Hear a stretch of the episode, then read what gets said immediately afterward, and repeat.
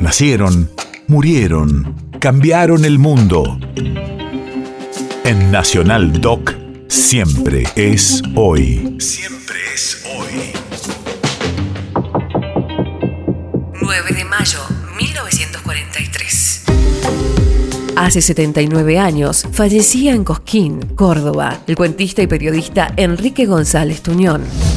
Radio de la memoria. En general, la obra de Enrique González Tuñón ha sido ignorada tanto por la cultura oficial como por los distintos grupos que en su tiempo dominaron la escena de la literatura argentina. Su propio hermano, el poeta Raúl González Tuñón, ha tenido muchas veces que sufrir las mismas críticas. Enrique González Tuñón, 1943.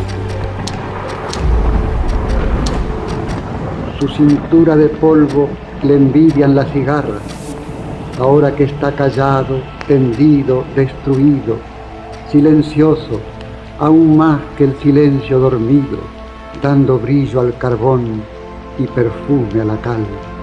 Para él la delicada elegía, serena, como su muerte fue, que se murió de muerte.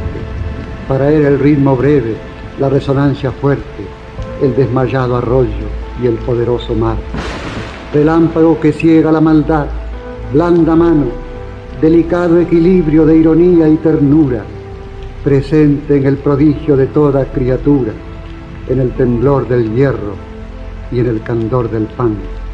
Para él un horizonte de incendiados motivos y un telón fraternal de plaza de suburbio, la nube clara, el barro del apartado turbio, ahora una llama viva, ahora un fino cristal. Nunca se acabe el tiempo que rueda de su frente, ni el resplandor que quede de su mágica ruina. Cada año su recuerdo, como una golondrina, regrese donde aún canta el grillo del hogar.